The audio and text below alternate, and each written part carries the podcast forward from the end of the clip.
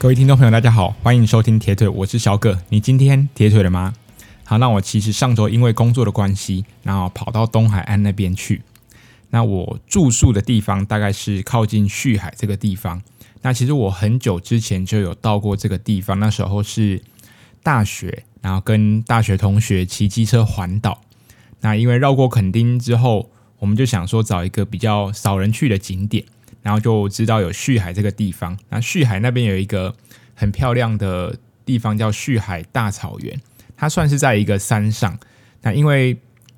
日出的关系，所以如果你早上去，你可以看到非常漂亮的日出，因为那那里刚好是一个制高点。那因为我自己平常有出差的习惯，所以有时候我就必须带着跑鞋，然后等于是到各个地方去做训练。那你有可能。时间比较充足，你可能可以做一些课表。那如果时间比较不充裕，你只能利用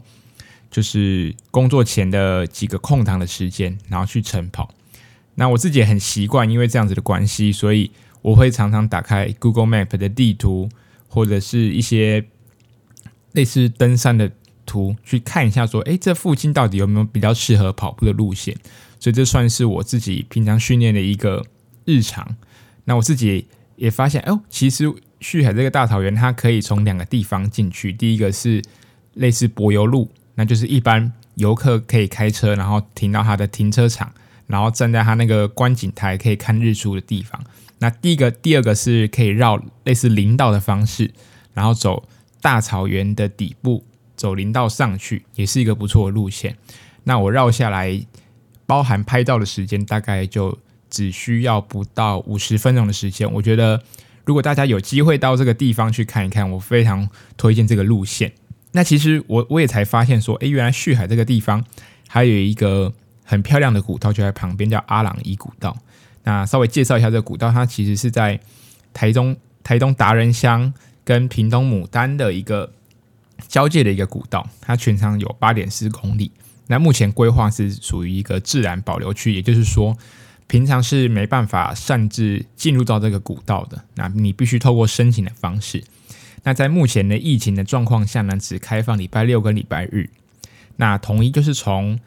屏东牡丹南边这个地方，然后到台东达人乡这个南进北出的方向来做指引。那目前只开放一百个人，那原本在疫情前可以开放到两百五十个人。那每团十个人。等于是说，你十个人会配了一个类似解说员，那全程就是必须佩戴口罩。这边也在这个景点可以推荐给大家。那最近有关于训练，其实除了我在跑步上面，其实把一些课表啊、速度的东西加进去之外，那也开始因为山林也开放了嘛，所以我就是利用一些空档的时间，有周末就会有机会可以去山上。呃，背着水袋背包，那做一个长距离但是低强度的训练。那希望，因为夏天其实我们会在跑步的部分，因为天气热的关系，所以我们相对的我们里程的累积就会比冬天来的少上许多。那如果能够透过这个长时间低强度的训练方式，相对的在进入冬天之前，能为这个训练打一个打下一个非常好的基基础。那我周末，因为我目前都在台中，所以我选择古关七雄，我去爬了乌我尾山，它算是古关七雄里面排行老三的。那它也有两两个出入口，一个是从南边，也就是古关立阳的地方往上；那一个是从北边，就是从鸢嘴山，其实小雪山那个地方往下走。那我选择是从南边上，那南边是路线相对困难很多的。那在三 K 的路程当中，爬升将近一千，我觉得这整个爬的过程当中，我觉得不输给之前爬过的百岳，像是自家阳啊，或是西软大山，就是一路陡上。对，如果你自己未来也想去挑战这两座百岳，适合单攻的百岳的话，我觉得乌我尾山可以先来尝试看看，大概就知道那样子的强度跟难度在哪边。那我自己去年也曾。曾经参加过就是古关的越野赛事，那它也就是它其实是一个古关越野赛事，是台湾或是大可以说大中华地区最难的赛事，因为它最长最长的距离有到一百零六公里，那爬升总爬升将近来到了一万零四百三十公尺。那他跑了哪些山呢？就是古关七雄的七座山，那再加上大会框进去的阿冷山，等于是谷关八雄。对，这个总距离，这个距离加爬升是可以说是大中华地区最难的越野赛事。那我自己当初只有爬，就是其中一个山头而已，所以是难度最低的。不过也看到非常非常多的那个跑者，哎，尤其是年他们年纪都是几乎都是四十几、五十几，甚至可能六十的都有。那年纪越大，这个体体力啊、耐力真的不会输给年轻人。尤其是像他们现在办这种越野赛，等于是几乎都是属于很欢乐的方式，大家就是自在参加、自在挑战。然后他们大会主办的地方会煮超多丰盛的食物。如果大家有机会，疫情过后相对比较趋缓之后，如果有还有越野赛事，大家不妨也可以参加看看。那我自自己目前爬古关七雄有有完成过马仑山啊。白毛山，我觉得马马仑山也是，如果要选古关七雄里面最漂亮，我应该会以先选马仑山，因为整个走下去看过去的路线，虽然展望没有到很多，不过呃山林里面的景色，我觉得是最漂亮的。那像台北有大纵走，那台中有古关，所以嗯，像南部的山我是比较少爬。那如果大家有机会，其实可以把握一下时间，不一定要去。嗯、呃，比较热门的山呢、我觉得可以找冷门的山，然后人相对少一点，是然后也可以成为目前夏季训练到秋天这段时间这个过渡时间非常好适合训练的一个场域。嗯，好，那刚谈到夏季训练，这边也跟听众朋友来分享一下，说有关于夏季训练的一个方法，叫 Summer of Momo。S O M，它的简称叫 S O M。那这个夏季训练的方法呢，就是可以为跑者打下扎实的基础体能。那这里这个夏季的训练是单指跑步这一块了，那就是没有提到游泳跟单车的部分。因为这个发明家就是一个跑者。因为其实我自己观察下来，甚至包含我自己都会发现说，其实我们目前。呃，大多数的跑者，尤其是在台湾的跑者，因为我们夏天真的是太热，尤其过了四月，那四月中之后到五六七八九，那九月有时候还有秋老虎的天气，一直要到可能到十月中才天气才早上跟晚上才相对比较冷，那需要穿薄外套的天气，所以对我们台湾的跑者而言，太热会让我们想跑的动力就。非常的低，就降低非常的多，尤其是几乎很难去完成长距离的训练，所以会导致整个里程，我们可以如果我们自己去翻一下我们的 Garmin 的记录或者 Strava 的记录，我们可以发现，其实台湾的一般跑者，呃，十月到隔年的三月的跑量，应该可以说是整年度最高的。那最低的跑量可能就是六月。到九月，我觉得应该是相对比较少，而且是少非常多的，所以也是因为天气的因素，导致我们里程变得很少。但是我们跑者嘛，难免会有担心那种啊，会不会跑得比较少，然后心肺就能力就下降。那这时候大家会想说，那如何在短时间内又维持好的心肺？那我们。很简单的方式，可能大家第一个想到就是用短间歇的方式来去维持我们的心肺耐力。我觉得短间歇这个东西是也是非常 OK，它并不是说它错，但是整个长期整整个夏天看下来，就会发现说整个总里程变少，然后短间歇有很多。那一到了冬天，呃，质量。提升量也跟着提升的时候，但是我们夏天打的基础不够多的时候，就会导致冬天容易有受伤的情况。就像可能很多人准备台北马，像我自己过去，我自己算过，大概最容易受伤的时间大概是，呃，十一月、十月、十一月那那段期间，就是算是蛮容易受伤，因为你突然觉得天气变冷，然后你就觉得哎，强度可以加上去，但其实我们夏天累积的里程太少。所以会导致这样子一个情况发生。所以这现在要提的 SOM 的训练法则，就是告诉你就告诉大家如何对跑者打下扎实的夏季的基础。那还要强调几个重点，就是有五个重点这边跟大家讲，就是如果你能一天跑两次，那是最好。不论你是一天呃一个礼拜当中的四天、五天、六天，如果你能一天跑两次，那就尽量多跑，你轻松跑就好。那你可能出去跑个五 K，跑个六 K，那下午可能再出去跑个五 K，跑个六 K，其实一一天就累积了大约十到十二 K 的距离。那我先不用算周末的长距离，你是一天十二 K，一个月下来就有三百多 K 的月跑量，这也是非常非常可观，累积下来是非常非常的可观。那当然，我们从夏天我们可以从两百公里这个月，例如说五月我跑两百公里，六月跑嗯两百三，然后七月可以慢慢增加到两百八，八月三百，诶，我们也可以逐步提升我们的跑步里程。那有关于这个训练的强度课表呢？他说他每周只跑一个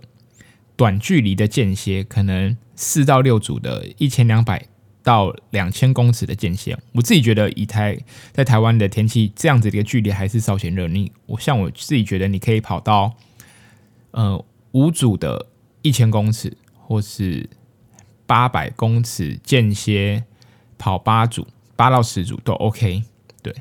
那或者你短间歇，你可以跑四百公尺十五趟，十二到十五趟，就是非常够。它主要是给你一个好的一个刺激，并不是要让你呃维持非常高的你的最大摄氧量。然后最重要最重要的一点，这个夏季训练的法则就是要让你放轻松，累积你的月跑量，然后让你在冬天的时候能够打下扎实的基础。那这个重点不是刚刚提到的那些强度的课表，而是建立基础的厚实的体能。对，那刚抱歉，刚刚少提到一点，你除了每周跑一个嗯短间歇，可能三百四百公尺的短间歇，或是一千公尺的长间歇，我觉得这也不算太长，但是一千公尺算是很 OK 的，八百到一千公尺。那每周再跑一个 Tempo Run。如果你自己像我自己，如果呃知道自己的实力，我可能会佩戴四分半，一公里四分半左右。你可以他说每周跑一个 tempo run，等于六到十 k 的距离。我觉得这样子的一个训练法则蛮像汉森的。不过因为汉森是建立在一个很完整的一个周期，你从比赛前十二十二到十六周开始，甚至到二十周，然后到比赛，这是一个完整的过渡的期间。那这个夏季的训练，这次提到夏季训练法则，其实并不适用于，并不完全适用于，就是说针对比赛去做一个，嗯，周期上面的安排。那这个比较属于，就是你其实不管有没有比赛，因为夏季通常也不会比赛，那只是为了一个冬天有一个很好的基础，那让你知道，哎，你每周可以做哪些的刺激，那以累积跑量作为最主要的一个原则。好，那台湾的一些训练跟一些越野跑的东西，那一定要谈到来聊一聊，就是上礼拜在斯洛伐克举办铁人三项，应该可以说是今年呐、啊，可能是最大的压轴好戏，就是 Collins Cup。那之前的节目有稍微提到，就是这个比赛，那总就是会有欧洲队。美国队跟国际队，他们会每队会有十二个人，然后以一对一的方式，然后进行十二场的比赛。那依照每个人的完赛时间，当组完赛时间，你可以获得一定的积分，然后积分总和最高的就可以获得那个代表队的冠军。那也是刚好，因为今年没有 Kona 的关系，所以 Collins Cup 也特别受到大家的注目。尤其 Collins Cup 它举办这样子一个距离，它是以游泳两公里、单车八十公里、跑步十八公里的距离，以总里程一百公里的距离当做呃比赛的里程数。那这样子的一个里程数有什么好处呢？等于是说，它其实这样的里程数比较接近一一三的距离，对。不过等于是单车少了十 K，跑步少了三 K，那游泳多了一百公尺。那在这样子大会这样规范的一个距离下，其实对于不论是你平常从事长距离的铁人三项的选手而言，像二二六的选手，那或是对 ICU 短距离的选手，平常你可能是以五一五为主的选手，那取一个中间值，对于整个竞赛跟比赛张力来说，会更有可看性。那刚好这一次的比赛是礼上礼拜六的晚上，那我自己是没有看完全程，不过我事后看了一些，看了一下成绩跟比赛的一些影片，我可以提出几点，我觉得可以跟大家来做一些分享的。那首先，我觉得 Young f o r d i n o 真的是太厉害，他年纪可以说是欧洲队里面很非常年纪非常大，那他已经超过四十岁。那他这次的总成绩是三小时十三分零八秒，他不仅帮他那个组合拿下了第一名，他这个成绩更是所有欧洲呃所呃全场里面男子组最快的成绩。那大家最呃一般观众可能比较熟悉的 Gustav Iden，他就是戴那个顺泽宫的帽子，他之前。在结果，他在这个距离，我自己觉得他应该是最强的。结果他以三小时十三分三十五秒的成绩，还输给 Young for Dino，嗯，有十二十几秒的成绩。我觉得这个是当然啦，每个人状况调整不一样。艾登刚比完奥运，那当然 Young for Dino 在六月的时候也跟 Lion Sander 比过一场二二六，所以可以知道说，在这个距离来说，真的没有说。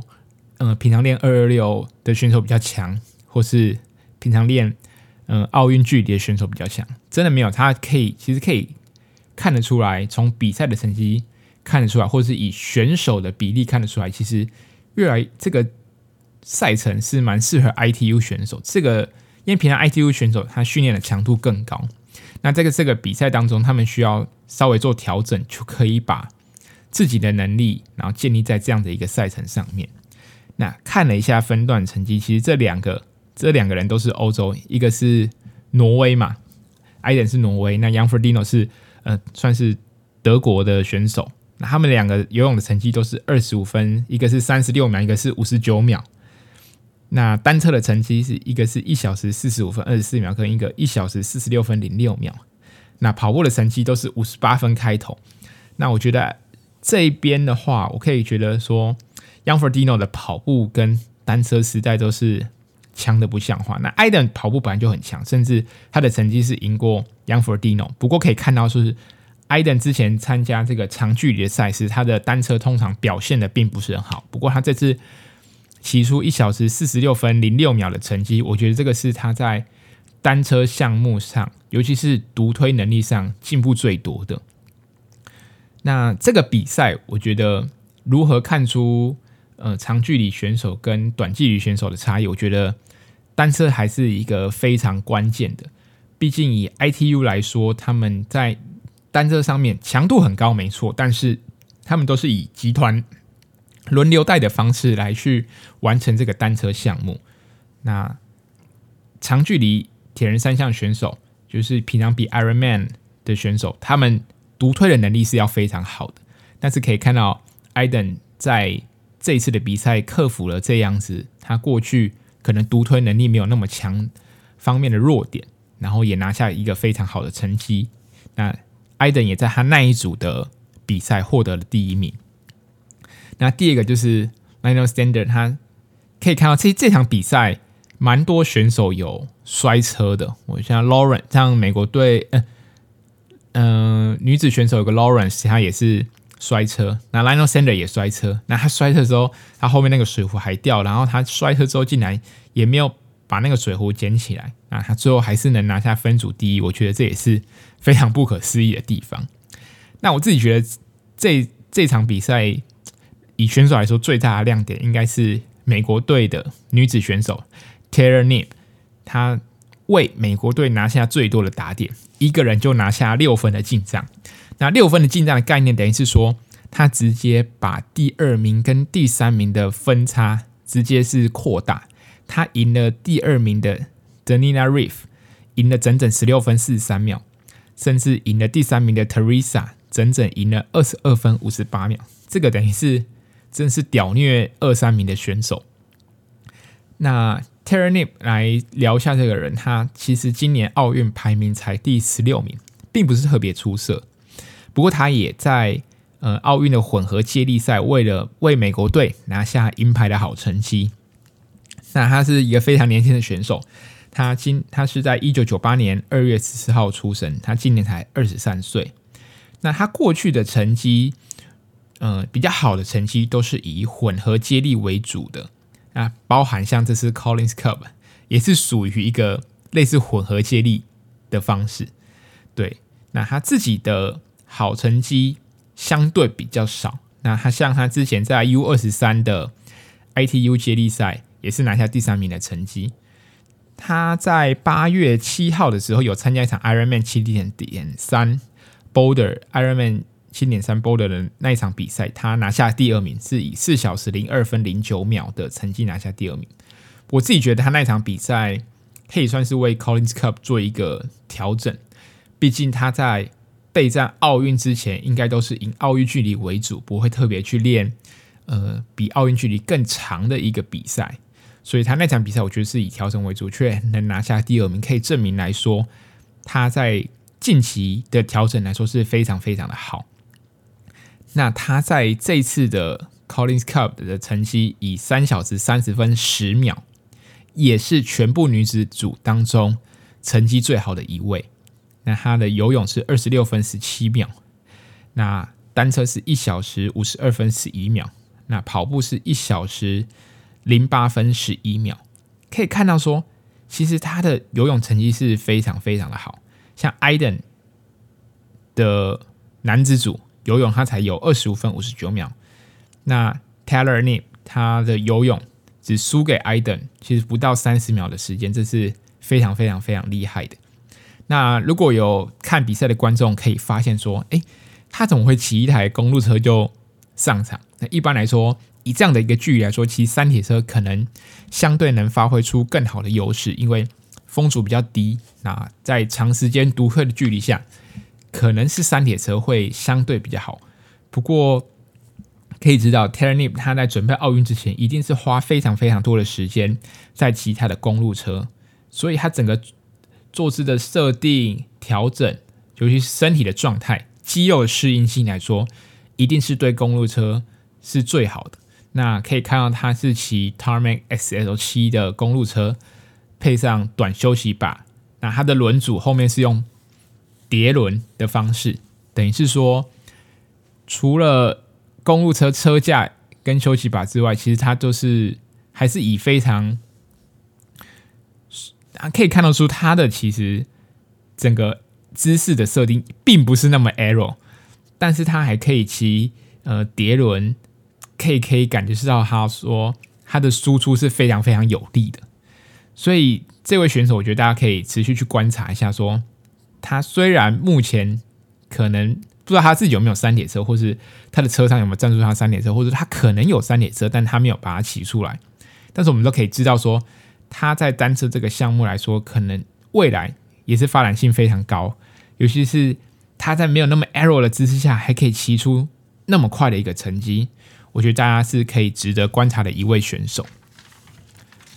好，那对于 Collins Cup，我觉得对铁人三项的影响，我就分享几点。我觉得这是一个非常适合 ITU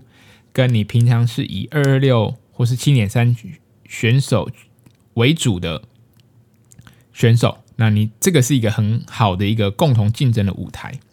那像我们大家所熟知的 Kona，Kona 就是比二二六，所以我们。可能如果你是在玩二二六的，你认识的选手比较多的，可能就是 Kona 的选手。但是有 Collins Cup 可以发现说，有更多的 ITU 选手加入到长距离铁人三项的一个行列。等于是说，我们会有你平常可能关注长距离铁人三项的，你会开始逐渐关注到 ITU 的选手。那如果你平常是关注 ITU 的选手，你会也可以渐渐认识到呃长距离铁人三项选手。等于是说。这个透过一个这样的一个竞争，可以让更多人涉及到认识到不同的选手。那对选手来说，当然就是最大的好处，最直接的，除了就是曝光度提升，那他的广告效益提升之外，对这个选手来说，未来的发展性也可以做的一个参考，让我知道说，诶，我现在目前的能力跟长距离铁人三项的选手来说，有没有一段的差距，或者说，可能我在某个方向努力下，我也可以转战成长距离的铁人三项选手，我觉得都是非常非常棒的。那在这样子一个赛程，两公里游泳、八十公里单车以及十八公里跑步的这个赛程来说，我觉得。这样的一个设定，必须每位选手必须考量到说，并不是我要靠哪几项或是我的优势去弥补我的弱势。选手必须更全面，他不能说他游泳太很弱，那他就靠单车或是跑步来补足。你要三项都非常非常的平均，才有机会在你的那个组合拿下胜利。我以 Sam Long。这个美国队的选手来说好了，他是游泳非常相对非常不好的一位选手。那他因为这个是等于是一个 match 一个 match 一个 match 比，所以 Samlon 游泳一出发，你游泳慢的人，你或许你可以你在平常的比赛中你可以跟游，但是这场比赛没有 Jan Frodeno 游在 Samlon 前面，他根本就跟不上他，他等于是说他必须。要靠自己独立的方式去完成游泳这个项目，他没有办法找人跟游。但 Samlon 他那一般的比赛，他可以找一个相对游泳跟他成绩差不多的人跟他一起游，他可以省力省得非常多。那他在后面，他跑步这次跑出一小时十秒整的这个成绩是全场最快。但是可以看到说，他游泳落下来，那他尽管后面两项再快，还是追不到前面的选手。那相对的，以 Lionel Sanders 来说，他虽然今这场比赛他的三项成绩没有一项在那个组合赢过其他两位选手，等于说他游泳不是三个里面最快，单车也不是，跑步也不是三个里面最快，但是他却可以拿下那个组对战组合的第一名，可以证明说，其实铁人三项这项运动，呃，尤其是以 Collins Cup 这样子一个距离来说。呃，三项都非常平均的选手才有机会，呃，拿下好的成绩。因为我们过去可能都知道，尤其是以长距离田三项运动来说，我们游泳可能不好，我们可以靠呃单车或者跑步来追回来。那我单车可能不好，那我前面游泳游快一点，那后面跑跑步多慢一点，或许也可以追回成绩出来。但是在这样的一个赛制下，选手必须要面对未面对的问题，就是他必须在未来的训练来说，让自己表现得更全面。那我自己觉得，欧洲队是铁人三项，因为这次的冠军就是欧洲队嘛。那欧洲队在铁人三项这个实力来说，当然是一直是备受肯定的。那相对的，美国队我自己觉得蛮出乎意料的。那我是应该应该说，美国队拿下第二名是 OK，只是他跟欧洲队的成绩就差零点五分。我觉得像那个刚刚提到的 Tara Nip，他等于是贡献了非常多。那未来在国际队能不能拉近与美国队之间的距离，或是有机会可以看到，嗯，国际队有更多不同的新面孔，然后来加入这个竞争的行列，我觉得大家也是可以期待的。那最后想稍微跟大家聊一下，就是其实今年举办 Collins Cup 场地，就是大家。比蛮熟知、蛮熟悉，就是在斯洛伐克 Semarin 这个地方。那我自己有去过，我在二零一八年六月的时候有去过。那因为在二零一七年的时候拿到了 Challenge Taiwan 等于二二六，你只有你也在你，如果你去比 Challenge Taiwan，你有机会上分组，你就有机会可以到斯洛伐克参加每年的锦标赛。那它每年的锦标赛呢是一一三的距离。那那个地方就是位于斯洛伐克，不过大家一般人去那边，我们通常会先飞到奥地利的维也纳，你再可能用开车的方式，或是坐其他火车的方式，然后来到这个比赛的场地。对，那那时候是我第一次出国比铁人三项，那那时候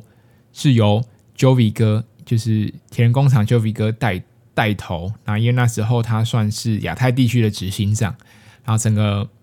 不论是在比赛的之前、比赛中，甚至比赛后，那 Jovi 哥真的都是非常非常照顾每一个嗯从台湾特地飞过去比赛的选手。对，其实飞过去真的是要花一小一笔不少的钱，然后那个地方